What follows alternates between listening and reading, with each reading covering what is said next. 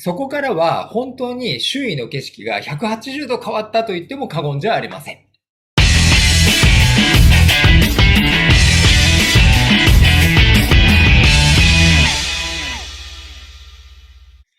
こんにちは。質問型コミュニケーション協会の安井です。え今日はですね、望む未来を実現するために必要なことということでですね、えお伝えしていきたいというふうに思います。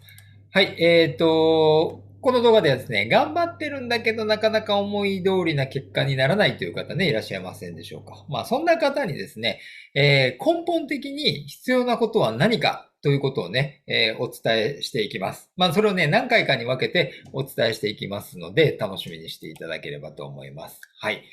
えー、ではですね、早速なんですけど、その、えー、根本的に必要なものが何かというお話をさせていただきたいというふうに思います。はい。えー、それは何かと言いますとですね、どんなに、えー、素晴らしい学びをしたとしても、インプット、本とかですね、まあ動画とかね、いろいろ見てる方多いと思うんですけど、どんなにいい学びをしたとしても、それを受け止める自分の器、ね、つまり、この自己基盤ですね、が整ってないことには、えー、そういった学びは活かされないということ。なんですね。はい。この、つまり自己基盤が整っている状態だといろんなことをね、学んで吸収して、えー、成果につなげていくことができるんですが、それが整ってないと、せっかく学んでも、まあ、ザルで水をすくうようになってしまうということになります。はい。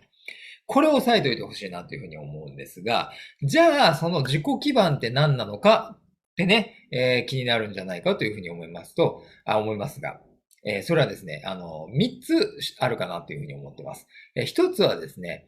ミッション、ビジョンの明確化ということ。それから2つ目がですね、えー、セルフコミュニケーション力、自己対話力と言ってもいいですね。はい。そして3つは、アサーティブなコミュニケーション力。このね、3つが大事かな、なんていうふうに思っております。はい。まあ、ですので、この3つをですね、えー、これから数回にわたってお伝えしていこうというふうに思っていますので、今日はまずですね、えー、その1回目ということでですね、このミッション、ビジョン、そしてですね、もう一つバリューというのがあるんですね。価値観になりますが、これが大切だということをお伝えしたいというふうに思います。はい。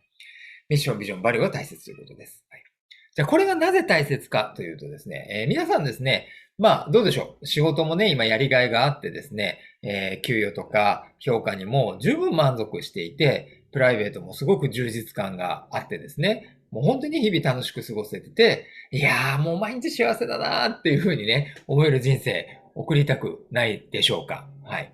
まあ、こんな風に聞いたらですね、おそらくほとんどの人が、いや、それは送りたいですよっていう話をね、されるというふうに思います。はい。でも、じゃあ、実際幸せというふうに聞かれたら、もう心からもう、はいって答えられる人がどれくらいいるかっていうことなんですね。はい。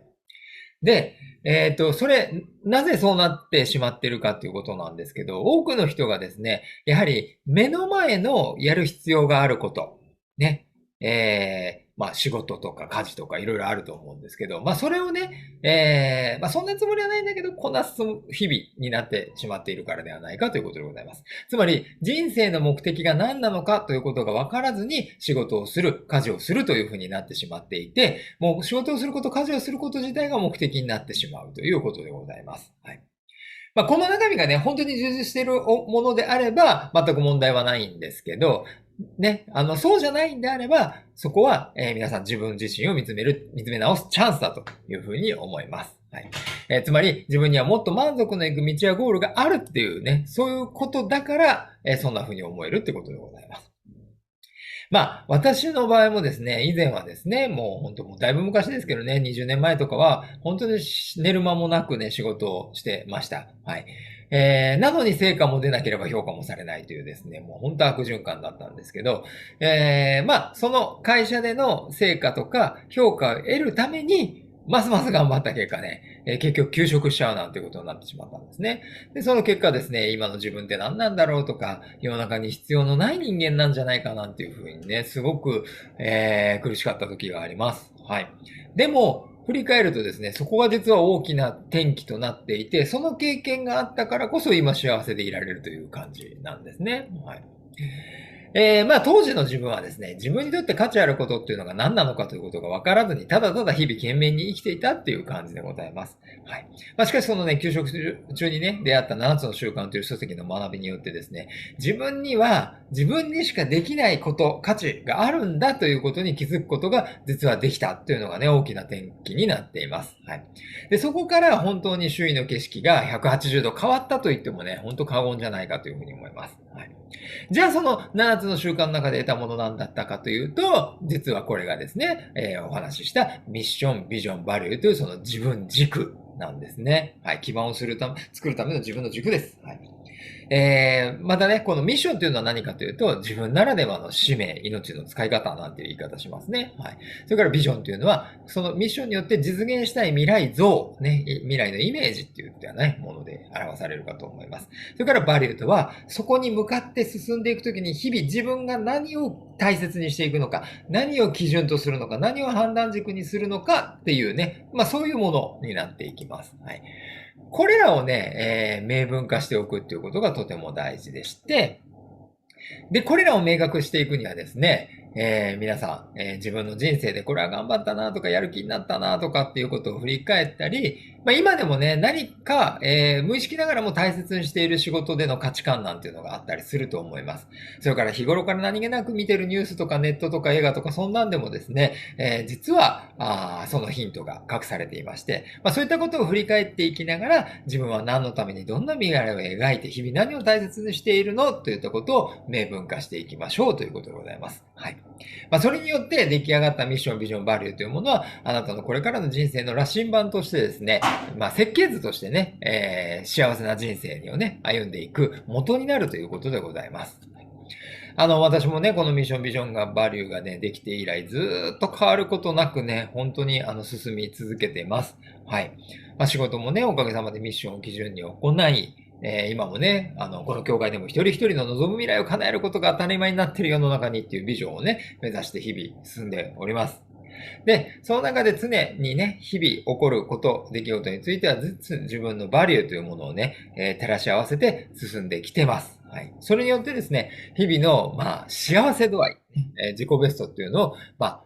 ずっと更新し続けてるな、なんていうふうな実感があります。まあ、だからこそね、ちょっと長くなりましたが、このミッション、ビジョン、バリューっていったものを明確にしてほしいなっていうふうに思います。はい。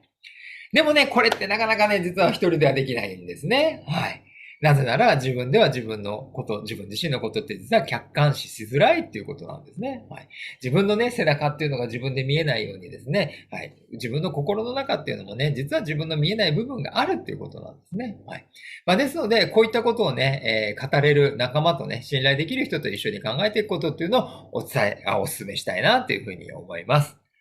はい。ということでね、長くなってしまいましたが、まあ頑張ってるんだけど、なかなか思い描いたね、結果にならない。ね。えー、どんなに頑張っても結局そういう方はですね、自己基盤が整ってないことには学びが活かされなくなってしまうよってことでございます。で、その自己基盤を作る、まあ3つのポイントね、のうちの今日はミッション、ビジョン、バリューの大切さということをお伝えしました。はい。次回は、セルフコミュニケーション力ということについてお伝えしていきたいというふうに思います。もしこの内容がね、役に立ったら嬉しく思います。はい。ということでね、えー、東京会ではですね、こうした望む未来を実現するためのね、必要な考え方とスキルのために、えー、まあ、質問型リーダーシップ体験講座なんていうのをやってますので、えー、よかったらですね、ホームページの方を覗いていただいてご参加いただけたら嬉しく思います。ということで以上にしたいと思います。ありがとうございました。